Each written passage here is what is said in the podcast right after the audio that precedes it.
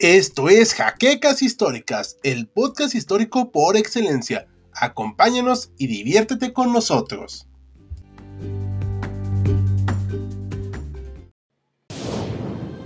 Bienvenidos a HC Historia Contemporánea, la página histórica por excelencia.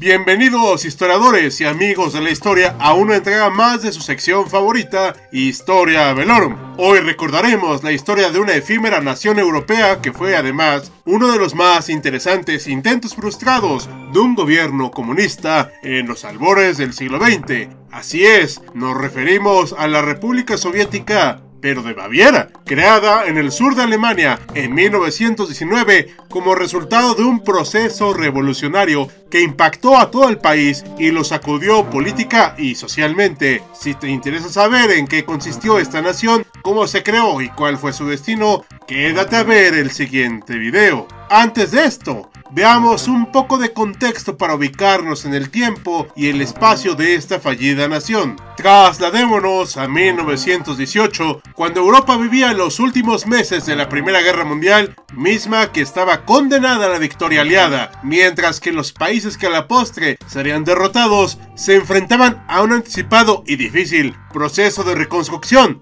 Para el caso particular de los teutones, este país se enfrentaba a la derrota al mismo tiempo que un creciente descontento político y social hacia el régimen establecido y sus acciones antes y durante la guerra. Recordemos que Alemania era entonces un imperio bajo el mando del Kaiser Guillermo II, y esta sola idea era cada vez más irreconciliable con los anhelos democráticos de una nueva sociedad política alemana y más aún con los radicales objetivos de una naciente clase política adherida al marxismo y al comunismo. Todo se conjuntó en octubre de 1918 en Kiel, un puerto al norte de Alemania, donde los marineros de la flota de guerra se negaron a movilizarse para tomar parte en una batalla. La abierta rebeldía contagió al resto del país y causó la llamada Revolución de Noviembre, movimiento popular que logró tumbar al imperio para establecer un régimen democrático y parlamentario que a la postre fue llamado como la República de Weimar. Aquí cabe señalar que desde ese entonces y a la fecha, cada uno de los estados germanos tenía su propia identidad y soberanía, por lo que este proceso fue diferente en cada región, y hubo en ese año y a lo largo de toda la República varios intentos separatistas y revolucionarios. En Baviera, uno de los estados más tradicionales e importantes de Alemania, además de uno de los más poblados, este proceso tuvo un destino particular. Ubicada al sureste de Alemania y bañada por el río Danubio, Toda la región y su capital, Múnich, han sido históricamente un lugar de sobra industrializado, con gran presencia de fábricas y, por supuesto, obreros y clase media empresarial. Algo vital para entender qué sucedió con la República Soviética de Baviera. Antes de esto, Baviera presenció la caída de la dinastía Wittelsbach y del reino cuando su último rey, Luis III, fue obligado a huir como resultado de la revolución ya mencionada, dejando atrás casi ocho siglos de reinado. El vacío de poder fue ocupado por el líder de la revolución en la región, Kurt Eisner, quien declaró la formación del Estado Libre de Baviera el 8 de noviembre de 1918 y se convirtió en su primer ministro presidente. Eisner tenía la virtud de ser un líder carismático que logró juntar las voluntades necesarias para derrocar al reino y establecer un nuevo régimen. No obstante, aunque sus ideas eran más cercanas al socialismo, él no se declaraba abiertamente afín a esta ideología y trató de establecer un régimen moderado, aunque sí que tomó medidas radicales como el voto femenino universal y la jornada de 8 horas. Sin embargo, a su sombra había dos facciones políticas y sociales que se disputaban el gobierno de este recién formado Estado. Por un lado, la burguesía, que si bien se oponía al régimen monárquico, apelaba por mantener las estructuras estatales y se agrupaba en torno a partidos políticos y a grupos de campesinos organizados. En el bando contrario estaban obreros y una parte importante de los soldados que buscaban una transformación radical, el establecimiento de nuevas estructuras y que se agrupaban en torno a las ideas marxistas que, por cierto, con el triunfo de la revolución bolchevique en Rusia, habían motivado y fortalecido las luchas obreras en todo el orbe. Lamentablemente, la tibieza de Eisner le cobró factura. El 21 de febrero de 1919, mientras se dirigía al Parlamento para renunciar ante la difícil situación de su gobierno, fue asesinado por el reaccionario Anton Graf von Arco-Valley y con su muerte estalló nuevamente el conflicto social, pues pese a su moderada postura, los obreros lo encumbraron como héroe y convocaron a huelga general, además de que se organizaron en torno al recién fundado Partido Comunista de Alemania. El programa de este partido, con sus siglas en alemán, KPD, planteó por primera vez la idea de replicar en Baviera un estado soviético similar al que se gestaba en Rusia, es decir, un régimen gobernado por consejos y comités de obreros soviets en ruso y Arbeiterrate en alemán un mes después, aprovechando el caos existente en este Estado libre tras la muerte de su líder, el Parlamento eligió como sucesor a Johannes Hoffmann el 17 de marzo. Sin embargo, los obreros se organizaron y el 6 de abril del mismo decretaron la creación de la ya mencionada República Soviética de Baviera, abiertamente comunista. Hoffmann fue expulsado y estableció su gobierno en el exilio. El elegido para tomar las riendas de esta nueva nación fue Ernst Toller, miembro del Partido Socialdemócrata Independiente, originalmente seguidor de Eisner y que además era poeta y dramaturgo, aunque tenía poca experiencia política. De hecho, su gabinete y los principales hombres que formaron parte de esta república eran personas vinculadas al arte y la cultura. Por ejemplo, el escritor y traductor Gustav Dandauer fue designado ministro de Cultura. El teórico económico Jan Silvio Hessel ocupó la cartera de Economía, mientras los dramaturgos Eric Musam y Otto Feich también formaron parte de este gabinete. Y esta situación ha ayudado a emplear el mito de esta efímera nación como un auténtico esfuerzo comunista.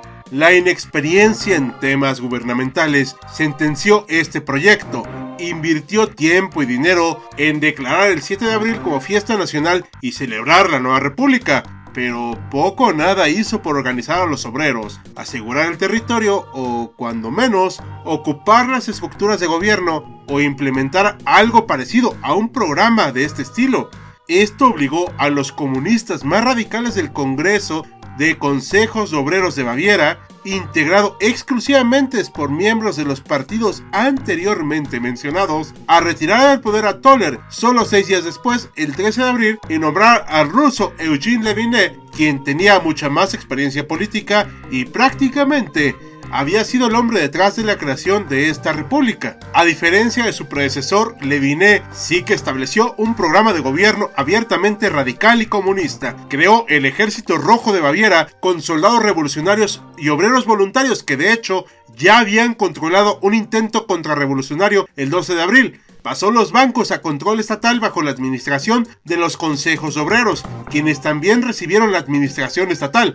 Además, se inició un programa para que los consejos obreros tomaran el control de la producción y fiel a la tradición comunista, se estableció una suerte de espíritu internacionalista, invitando y recibiendo en Baviera a voluntarios y activistas comunistas del resto de Europa. Indudablemente, esta república tuvo su punto cumbre bajo el mando de Leviné y la dirección política del KPD, si bien nunca obtuvo bajo ninguna circunstancia algún reconocimiento internacional, los ecos de su creación llegaron a la Unión Soviética y a oídos del mismísimo Vladimir Lenin, quien en su juventud había vivido en Múnich y respondió públicamente a una carta de Leviné, manifestando sus saludos a la República y ofreciéndole su respaldo. Aunque de buenas intenciones, el destino de esta República Soviética se selló pronto, víctima de la contrarrevolución que, agrupada en torno al gobierno en el exilio de Hoffman, no había cesado de intentar retomar el poder desde su fallido golpe del 12 de abril. La balanza se inclinó de su lado cuando recibieron el apoyo de los ya muy legendarios Freikorps, que la República de Weimar había desplegado en toda Alemania precisamente para pacificar al país. También conocidos como cuerpos libres, es justo recordarlo, eran ejércitos de voluntarios de los estados alemanes, mayormente integrados por soldados veteranos del imperio alemán. Ese contexto y su carácter nacionalista y abiertamente anticomunista los hacía los aliados idóneos del gobierno de la República de Weimar, que no dudó en regularizarlos y usarlos para controlar las manifestaciones obreras y los intentos separatistas o revolucionarios como el de Baviera. Así, el alto mando de las Fuerzas Armadas en la región, Arnold Ritter von Moll, autorizó a 60.000 hombres para ponerse a disposición de Hoffman, además de apoyo económico. Con este respaldo, Hoffman inició el avance contra la República Soviética de Baviera el 20 de abril al ocupar la ciudad de Augsburgo. Finalmente, el 1 de mayo de 1919, los Freikorps rodearon la capital, Múnich. Del lado comunista, el depuesto Toller consiguió que el Consejo de Obreros le respaldara para suplir a Leviné con la idea de que negociara una derrota menos severa mientras que el antes mencionado se negaba a cualquier tipo de negociación. Ambas posturas resultaron francamente irrelevantes, pues Hoffman no dio pie a ninguna negociación y al día siguiente, Múnich fue tomada en su totalidad por los Freikorps bajo el mando de Burkhard von Oven. 605 comunistas murieron en los combates, mientras Toller y Leviné fueron encarcelados y juzgados por sedición y traición a la patria, junto con otros 1500 comunistas. Así, solo un mes después de su creación, la República Soviética de Baviera selló su destino. Tres meses después, ya bajo el control pleno de la República de Weimar, se creó el Estado Libre de Baviera con la Constitución de Bamberg, pero este estableció con un régimen alejado del comunismo que fue abandonado con la derrota de los obreros, poetas y militantes de 1919. ¿Y qué les ha parecido este relato, historiadores? ¿Conocían este intento comunista en Alemania? ¿Por qué creen que no tuvo éxito o fue algo tan efímero? Dejen sus opiniones y aportes en los comentarios, los leeremos con mucho gusto. Entre tanto, es hora de despedirnos de un episodio más de Historia Velorum. Esperamos haya sido de su agrado y como siempre, les agradecemos por acompañarnos a revivir el pasado. Como en cada video, agradecemos a nuestros mecenas de Patreon, como José Antonio Martínez Chaparro, Félix Calero y Jan Jaimes, así como invitarte a unirte a ellos y apoyar al canal si te ha gustado, mediante las acciones que ya conoces en Patreon, YouTube y nuestras redes sociales. Con un guion e investigación cortesía de Saúl Jaimes, se despide Hal en espera de vernos en una próxima batalla en su canal favorito.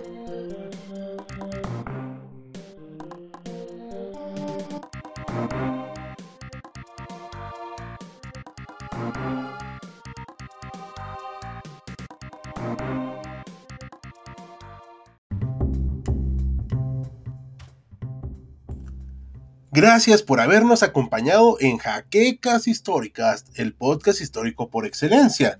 Hasta la próxima.